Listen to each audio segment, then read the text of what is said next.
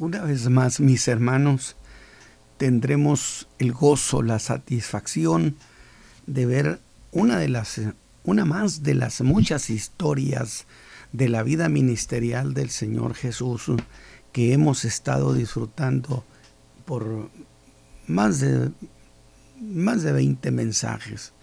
Y yo espero que usted disfrute, que usted sienta que esto lo construye, lo arraiga que ame al Señor Jesús, porque la obra que Él hizo fue una obra extraordinaria, fue una gran hazaña darnos, hacer el rescate de, nuestro, de nuestra vida de pecado. Así que esta mañana tenemos una nueva historia. Usted recuerda que de Nazaret, cuando él hizo la inauguración propiamente del año agradable, eh, salió de allí porque querían matarlo. Sin embargo, el de esta mañana tenemos lo que yo he llamado la segunda oportunidad que el Señor Jesús le da a la gente de Nazaret. Dios bendiga a nuestros hermanos que eh, participan transmitiendo y retransmitiendo estos mensajes de las cosas que el Señor Jesús hizo y las cosas que el Señor dijo. Yo en lo personal tengo una gran alegría, una gran emoción de que el Dios eterno me conceda ser ministro de su Hijo Jesús, que quiero llegar a ser un anciano, pero siendo, siendo ministro siempre del Hijo del Dios Altísimo. Muy bien, mis hermanos, y esta mañana pues tenemos una un pasaje que nos da esta historia, que en realidad es la última visita ciertamente que el Señor Jesús ha de hacer a Nazaret. No se tiene otro, otro pasaje donde nos diga que haya regresado. Y voy a leer el Evangelio de Mateo, aunque del Evangelio de Marcos, aunque Mateo también lo menciona. Marcos en el capítulo 6, Mateo en el capítulo 13. Pero voy a leer Marcos, hermanos, y dice, y salió de allí y vino a su tierra, y le siguieron sus discípulos, su tierra, Nazaret. Y llegado el sábado comenzó a enseñar en la sinagoga, y muchos oyéndole estaban atónitos diciendo, ¿de dónde tiene éste estas cosas? ¿Y qué sabiduría es esta que le es dada? Y tales maravillas que por sus manos son hechas. Un reconocimiento que están haciendo de alguna manera de que, de que las cosas que se decía de Jesús eran verdaderas. Pero preguntaban, ¿no es este el carpintero, hijo de María, hermano de Jacobo y de José y de Judas y Simón? ¿No están también aquí con nosotros sus hermanas? Y se escandalizaban en él. Mas Jesús les decía, no hay profeta deshonrado sino en su tierra y entre sus parientes y en su casa. Fíjese usted la escalada que hizo. Se sentía deshonrado en su tierra, entre sus parientes y en su propia casa, que por cierto era una familia de incrédulos. Sus hermanos, dice, no creían en él. Así que no pudo, dice, y no pudo hacer allí alguna maravilla. Solamente sanó unos pocos enfermos poniendo sobre ellos las manos. Y estaba maravillado de la incredulidad de ellos. Incrédulos crónicos, incorregibles, son, hay algunos así. Así que esta mañana, mi hermano, vamos a, a disponer nuestro corazón para disfrutar. Dios bendiga a ustedes, hermano Isaí, el hermano Gamaliel y a todos nuestros hermanos que nos están escuchando en alguna parte. Ahora déjeme decirle, usted sabe que el, el mensaje pasado del viernes hablé sobre aquella historia de Jairo, cuya hija había muerto y que dentro de esa historia se metió otra historia que es aquella mujer que fue sanada de flujo de sangre. De tal manera que estas cosas sucedieron apenas viniendo de dar liberación a aquel endemoniado de Gadara o aquellos endemoniados de Gadara. Que dije, hay que hacer notorio lo que fue un día laboral del Señor Jesús, intenso, incansable, y que definitivamente cuando hizo esto por Jairo y por aquella mujer, evidentemente aún todavía no había comido. Así que andaba con hambre, con mucho cansancio y con mucho sueño. Muy bien, pues hermanos, después de haber sanado a aquella mujer que tenía flujo de sangre y de resucitar a la hija de Jairo. Mensaje que, insisto, prediqué el viernes pasado. Después de esto, el Señor Jesús deja Capernaum y ahora lo vemos que va de nuevo a Nazaret, la segunda ocasión. Sin embargo, hay que hacer notar que esta vez el Señor Jesús va a Nazaret, pero no va solo. Dice Marcos, y salió de allí y vino a su tierra y le siguieron sus discípulos. Así que esta mañana, mis hermanos, regresamos, acompañamos al Señor Jesús hasta la ciudad de Nazaret para ser testigos a través de las páginas bíblicas lo que allí sucedió.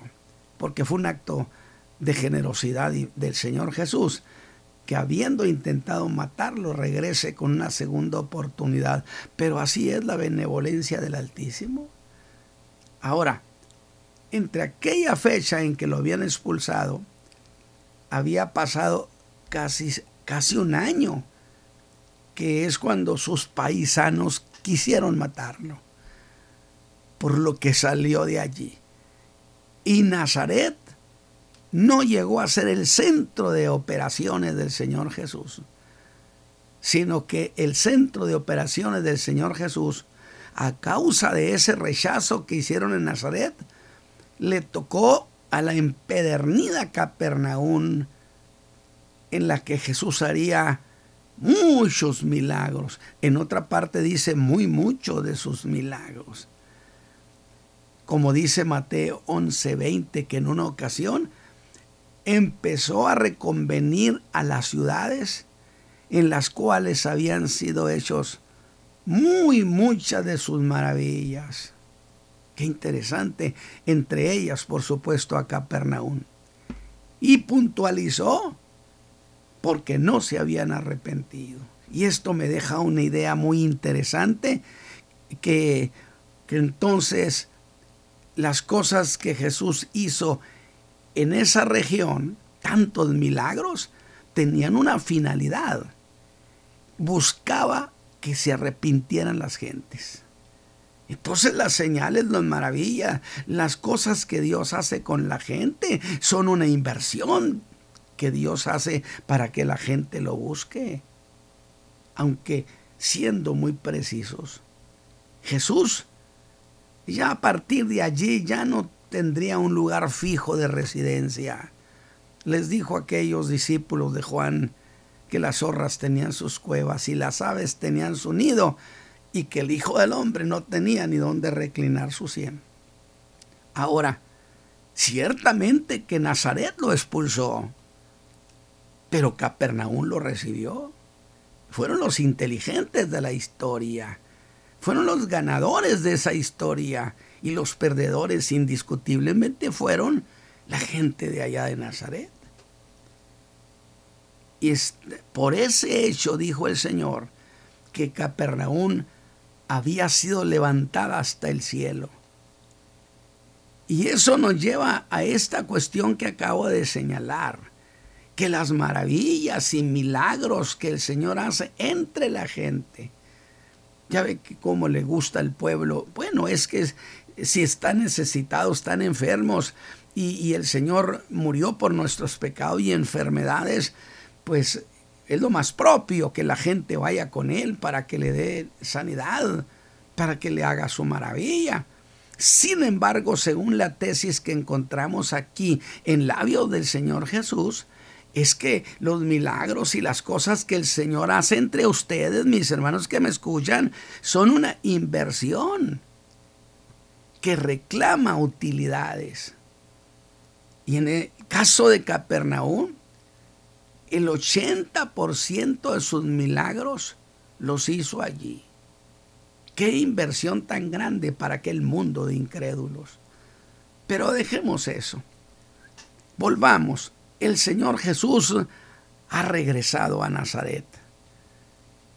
Y debo decir que en cierto sentido no fue por iniciativa suya, sino que había de por medio una profecía que Jesús había dicho en, allá en Nazaret. Cuando lo expulsaron, le dijo que le dirían de tantas cosas que hemos oído que se han hecho en Capernaum. Haz también aquí en tu tierra el reproche. Así que los de Nazaret fueron los que le hicieron llegar a Jesús la invitación de que querían verlo, que regresara, pero que regresara para que hiciera milagros. Ven a tu tierra y haz aquí lo que hemos oído que has hecho en Capernaum. Y entonces yo tengo que decir, eh, qué superficiales eran sus corazones, qué superficiales sus palabras. Oiga, hacía solo unos meses que había predicado en la sinagoga de ellos y que dice la escritura que cuando eso hizo, los ojos de toda la gente estaban fijos en él, atentos. ¿Qué iba a decir el hijo de María? Y les hizo ciertamente la más asombrosa de las afirmaciones. Mientras lee la profecía de Isaías 61, profecía que se habría de cumplir cuando el Mesías llegara. Jesús toma el rollo, lee el pasaje. Sin duda, para la gente fue como tantos otros habían leído ese mismo pasaje. Incluso dije, sin duda, algunos habrían dado grandes discursos sobre esa profecía, porque hay gente muy capaz, muy elocuente, muy propia para, para decir cosas que a veces usted ni se imagina. El Espíritu del Señor dijo sobre mí, por cuanto me ha ungido para dar buenas nuevas a los pobres. Me ha enviado para sanar a los quebrantados de corazón, para pregonar libertad a los cautivos, a los ciegos vista para poner en libertad a los quebrantados de corazón, para predicar el año agradable, el año de la buena noticia, que hasta el día de hoy, mis hermanos, se sigue predicando la buena noticia. Oiga, se podía decir, mis hermanos, yo quiero que ustedes vayan conmigo en esta historia, porque tiene cosas muy interesantes, que mientras que Jesús leía, todo parecía ser igual como siempre. Pero luego hace una declaración que cimbró a todos en la sinagoga. Cuando categórico les dijo, señores, hoy se ha cumplido esta escritura en vuestros oídos. Vea eso, hoy se ha cumplido esa escritura en vuestros oídos. Ya no es a futuro, ya es presente. Note eso se ha cumplido esa profecía en vuestros oídos. Que sería lo mismo que decirles algo como esto. Mientras yo leía este pasaje y ustedes lo oían, esta profecía se ha cumplido. Aquí en Nazaret, ya ante sus paisanos, estaba afirmando implícitamente que él era el Mesías promesa demasiado hermoso, hermosa, para que se cumpliera allí en Nazaret, en medio de ese mundo de incrédulos, de donde se decía con toda, con cierta justicia, que de allí no salía nada bueno. yo creo que se refería indiscutiblemente a, la manera de ser de esa gente. enfrente, sobre Jesús tuvieron una actitud bastante desagradable. Ahora, dice Lucas, porque es el que hizo la narración, que las palabras que el Señor Jesús le hablaba a esa gente estaban llenas de gracia. Nunca olvido a los discípulos de, de Maús que decían con cuánta razón ardía nuestro corazón cuando Él nos hablaba, cuando Él nos citaba la escritura. Yo tengo una experiencia de esa y no hay duda, uno puede contar las mismas historias mil veces, pero cuando el Señor las cuenta tienen otro sabor. Alabado su nombre. Ahora, llenas de gracia, que significa que al oír hablar a Jesús, los invadía un sentimiento de felicidad. Qué detalle.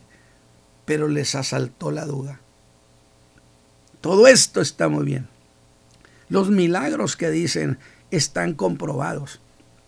Las palabras de Él son palabras de sabiduría. Pero eso que acaba de afirmar, ¿cómo es, cómo va a ser el Mesías si Él es hijo de José y de María? Que es una familia sin importancia. Y de la emoción con que los maravilló mientras hablaba, pasaron luego a la duda de lo que él planteaba. Y de allí escalaron a la hostilidad, intentaron matarlo. Y dice la escritura que pasando por en medio de ellos se escapó y se fue a Capernaum. Así fue como se dio su primer rechazo con los de Nazaret.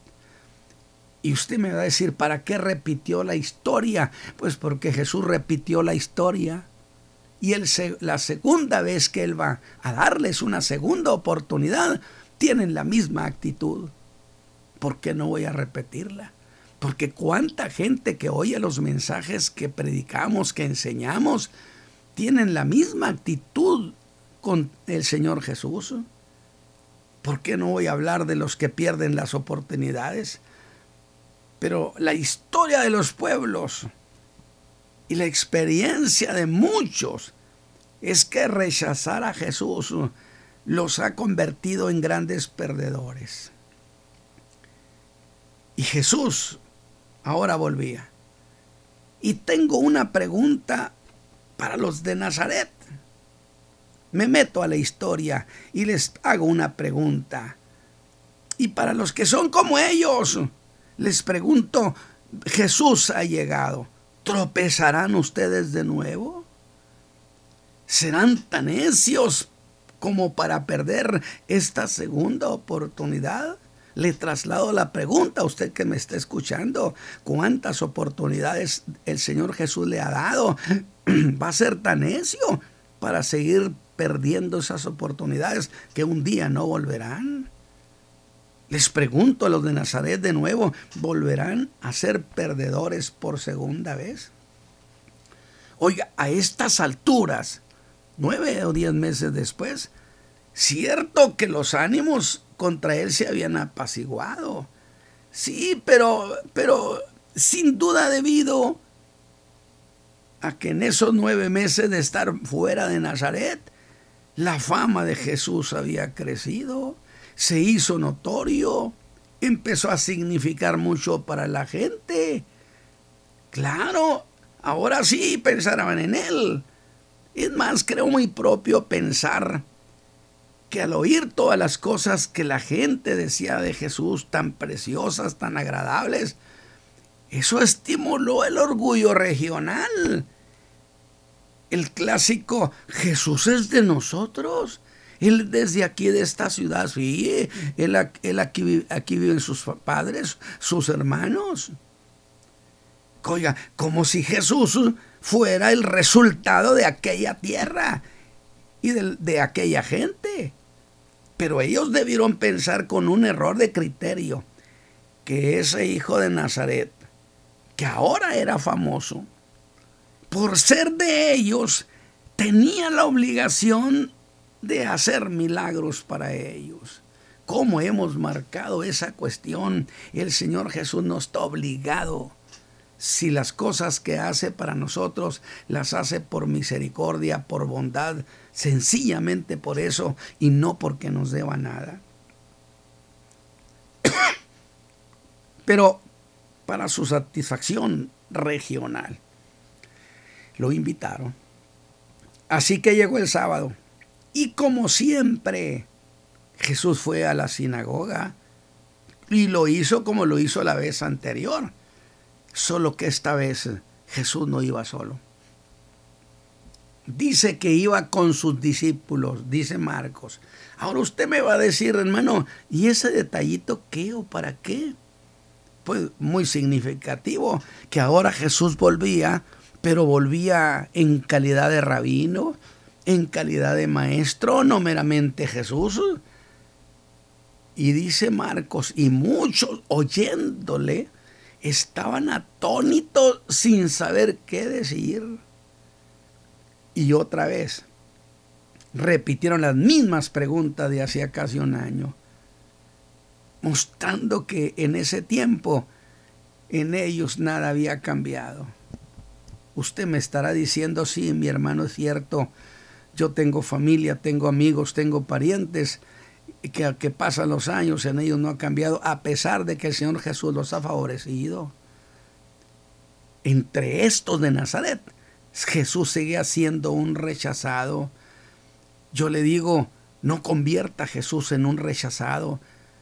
Recíbalo en su vida, recíbalo en su familia. ¿Sigue usted manteniendo a Jesús en calidad de un rechazado hasta el día de hoy, mi amigo que me escucha? Seguían siendo incrédulos, incorregibles, pero seguían siendo perdedores. Y dijeron, ¿de dónde tiene estas cosas? ¿Y qué sabiduría es esta que le es dada? Y tales maravillas que por sus manos son hechas. Ve como si hicieran un reconocimiento que esas cosas que Jesús hacía y decía no eran, no eran falsas, que para ellos no eran comprensibles, que sabían que sus obras eran verdaderas. Jesús nunca, nunca ha sido un fraude, mis amigos, y no lo va a ser esta mañana, este día, si usted lo invoca. Y que sus palabras de sabiduría eran verdaderamente, eran verdaderas, pero que ellos no podían entender que eso pudiera hacerlo quien no era más que un carpintero, hijo de carpintero, que no podían dudar de sus milagros, pero que no estaban de acuerdo con lo que él decía hacer. O sea, estamos de acuerdo con los milagros, las maravillas, las queremos, pero no estamos de acuerdo en los reclamos que él hace de su propia persona. Eso es rechazar al Señor Jesús, porque el Evangelio de Jesucristo consiste en la fe personal que el hombre pone en Cristo Jesús. Que en eso estaba el problema, que él quién era. Y, y yo quiero que entremos a esto. Se escandalizaban de lo que Jesús decía ser. Como alguien dijo, ¿De qué le sirve al sabio lo que sabe si no sabe nada de Jesús? Eso lo dijo un antiguo predicador. Isaías dirá que la sabiduría que no sabe es como un montón de ruinas. Y no entender quién es Jesús es el gran obstáculo a la fe y un gran obstáculo para la salvación. Pero eso tiene una lógica que puede ayudarles a saber que los obstáculos a la fe estaban en sus propios corazones, en su reflexión, en su, manera de pensar. Para ellos no podían sacarlo de la carpintería, no era más que eso. Para mí es mi Salvador bendito y el crucificado, el redentor del mundo, como dijo Juan, el Cordero de Dios que quita el pecado del mundo. Qué manera tan reduccionista de pensar tenía esa gente. Dice Marcos que Jesús se maravilló de la incredulidad de ellos. Pero yo quiero ahondar un poco en, esa incredulidad, en la ignorancia de ellos acerca de quién era Jesús. Puntualicemos, veamos esto. Vaya conmigo. Pues sus declaraciones se apoyaban en un error de apreciación sobre lo que creían que Jesús era, que era solo un carpintero. Para ellos Jesús no llegaba más, no le alcanzaba para tanto. Pero había una cuestión de fondo que los ponía en desventaja. Ignoraban todos los de Nazaret la manera como Jesús había nacido. Y ya estoy empezando a desglosarle a usted cuestiones muy particulares y que puedo resumirlo en una sola cosa, que nada sabían. Por supuesto que Jesús era el verbo de Dios que se había hecho carne, que como hombre había asumido una identidad de familia, que era el Salvador Sí, sí, pero todo lo que había sucedido a María, aquella joven, y lo que el ángel habló solo con ella, en particular y en privado, nada sabía. María creo que nunca habló de eso, ¿eh? Pues había sido una charla sin testigos, que había de concebir por el Espíritu Santo. Estoy poniendo estos detalles frente al por qué no sabía nada de él, quién es este. Y lo que de ella naciera, le dijo el ángel, será llamado santo. De eso nada sabían de esa historia. Porque esa charla María la guardó en su corazón, la dejó en el más absoluto secreto, en el más absoluto silencio. De eso los de Nazaret que sabían. Nosotros lo sabemos ahora por los evangelios. Esa parte de la historia puedo llamarla una historia perdida. Pero voltee usted conmigo y mire cómo se pierde esa historia. Dios decidió que Jesús fuera engendrado en Nazaret, en el más absoluto secreto, pero que naciera en Belén. Y fue allá en Belén porque estoy apelando a testigos, donde los ángeles dieron aquel glorioso espectáculo una madrugada cuando el Señor Jesús nació entre nosotros. Gloria a Dios en las alturas y en la tierra paz y buena voluntad. De eso sí hubo testigos, hermanos. Fueron los pastores. Escúcheme, por favor. Entonces, ¿por qué no se propagó esa historia? Para que no anduvieran preguntando estos quién es Él también fue callada por el silencio y quedó en el anonimato. Ya fuera por un acto deliberado de Dios para guardar la vida de ese niño de la rabia de Herodes, que mató a los niños de esa edad. Ahora, lo cierto es que Dios hizo que naciera en Belén, pero que se criara en Nazaret. Y en Nazaret no sabía nada de Belén. Y así las cosas se fueron ocultando. Aquella hermosa historia quedó en, en silencio, abandonada, de tal manera que Jesús no era más que un vecino. Oye, espéreme tantito, ¿y los pastores? Bueno, posiblemente los pastores que estuvieron en aquella noche ya hubieran muerto. Porque estamos hablando de algo que pasó 30 años antes. Y esos 30 años borran historia. Pero aún más, si aquellos pastores vivían en esos días, ¿cómo iban a saber que Jesús era aquel niño? ¿Y cómo iban a saber si aquel niño no había sido muerto por entre los que mató Herodes? Bueno, entonces ellos no podían decir ni media palabra, pero hubo otros testigos, los reyes del oriente. Pero ellos qué iban a saber? A ellos solo se les dijo que había nacido quien sería un gran rey. Y como rey vinieron a rendirle tributo y fue todo. Nada sabían que Jesús era el verbo de Dios que se había hecho hombre, el mismo que había creado el universo. En el, mundo él hizo, dice, y en el mundo estaba y el mundo no lo conoció. De manera que los únicos que sabían quién era Jesús, pues sería José, mis hermanos. Ve qué detalles tan bonitos están ahí escondidos, que al parecer ya había muerto. Oye, espéreme tantito, María estaba viva. María, pero de ella dice la escritura que no dijo nada sobre Jesús y afirma que estas cosas nomás las guardó en su corazón. Y aquella historia quedó en el olvido. Yo insisto, en un plan deliberado del Altísimo, sin duda, definitivamente. Pero ella guardaba esas cosas en sus corazones. Y yo siempre pregunto, María, ¿que no le contaste nunca a tus hijos ni a tus hijas sobre esta historia? Ella guardaría silencio, porque la Biblia dice que nada más las guardó en su corazón. Así que andamos buscando testigos para que le digan a los de Nazaret quién es Jesús. Ahora, otros que sí sabían eran aquellos dos ancianos llamados Elizabeth y Zacarías. Pues sí, pero a 30 años vivirían, porque ese anciano al ver a Jesús le dijo al Altísimo, con esto despides a tu siervo. Evidentemente ya no vivían esos viejitos. ¿Quién podía decirle a los de Nazaret?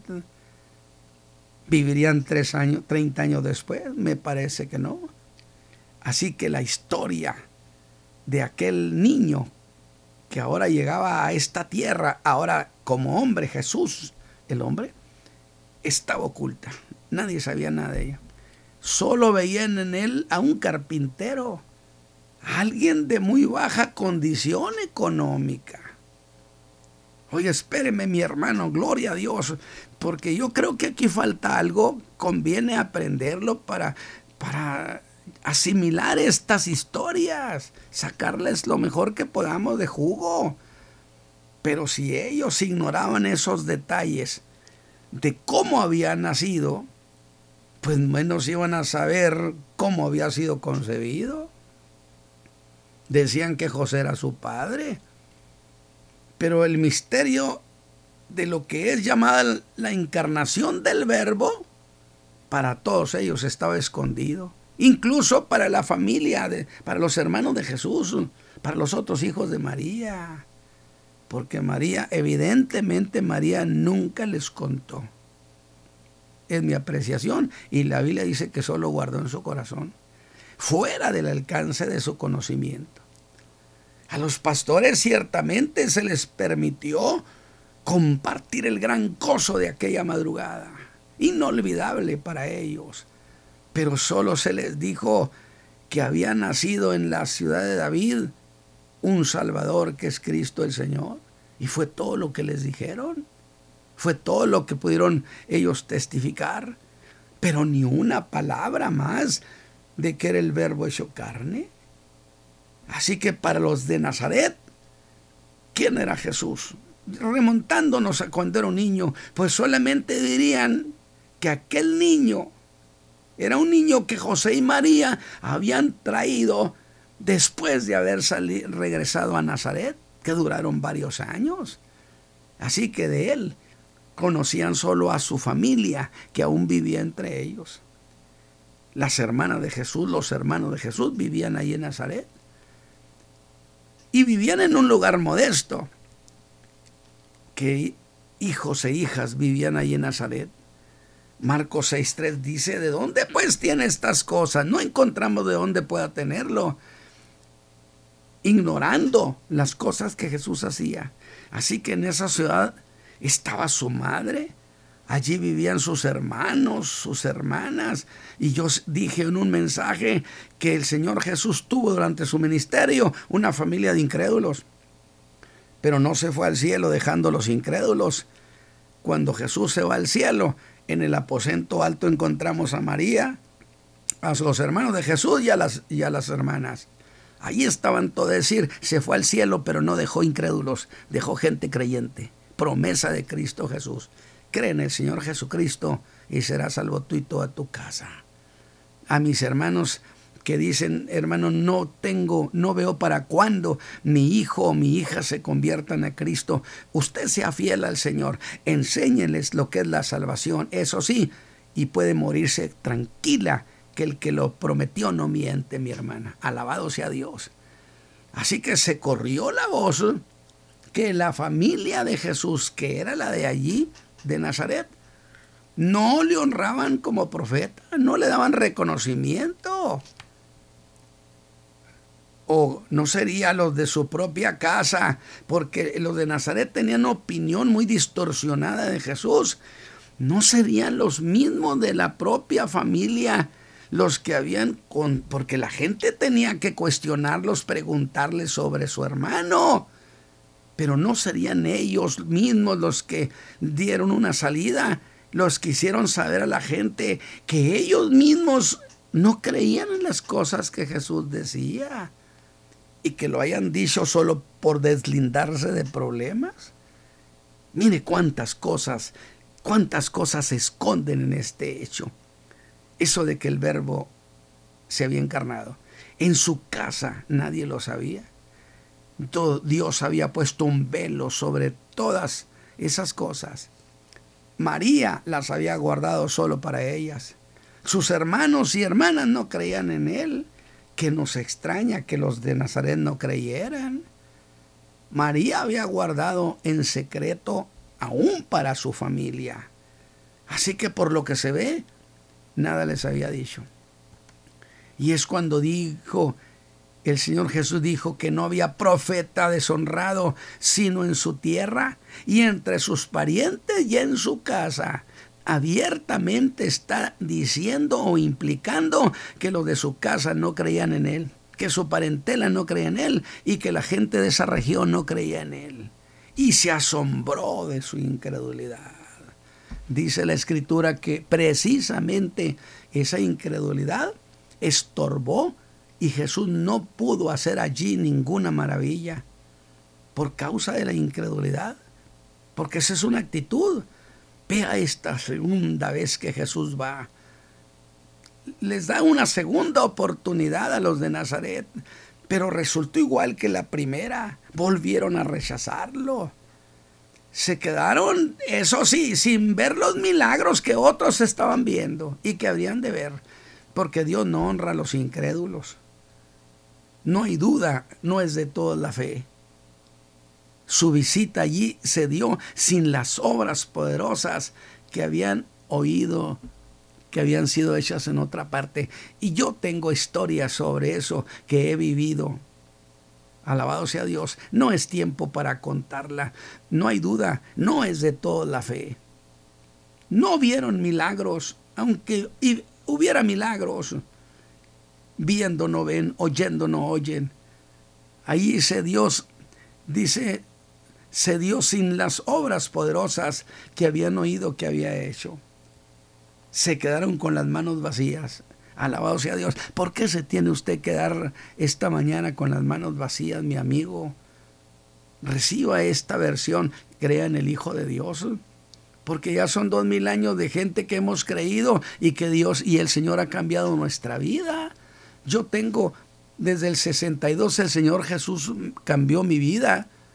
Y las emociones duran dos, tres días. La mía tiene 54 años casi 55 años, pues algo tiene que tener de verdad. No le parece, no tiene una lógica. No había duda. Los de Nazaret eran consumados perdedores, perdedores crónicos. ¿Usted qué actitud va a tener? Estoy pensando en los que me están oyendo esta mañana a los que Dios les ha dado muchas oportunidades, yo pregunto, ¿seguirán siendo perdedores? ¿Qué es lo que van a hacer con lo que hemos estado enseñando? Padre eterno, mira que yo he enseñado tu palabra, les he contado las cosas de tu Hijo para que en ellos nazca en su corazón la fe, vengan a tu Hijo amado Jesús, para que sucedan cosas con ellos. Padre eterno, tu palabra es la verdad. Y esta, esta mañana yo te ruego, Señor, que sucedan cosas con la gente. En el nombre de Jesucristo, Señor nuestro. Amén. Mis hermanos, que Dios les bendiga abundantemente.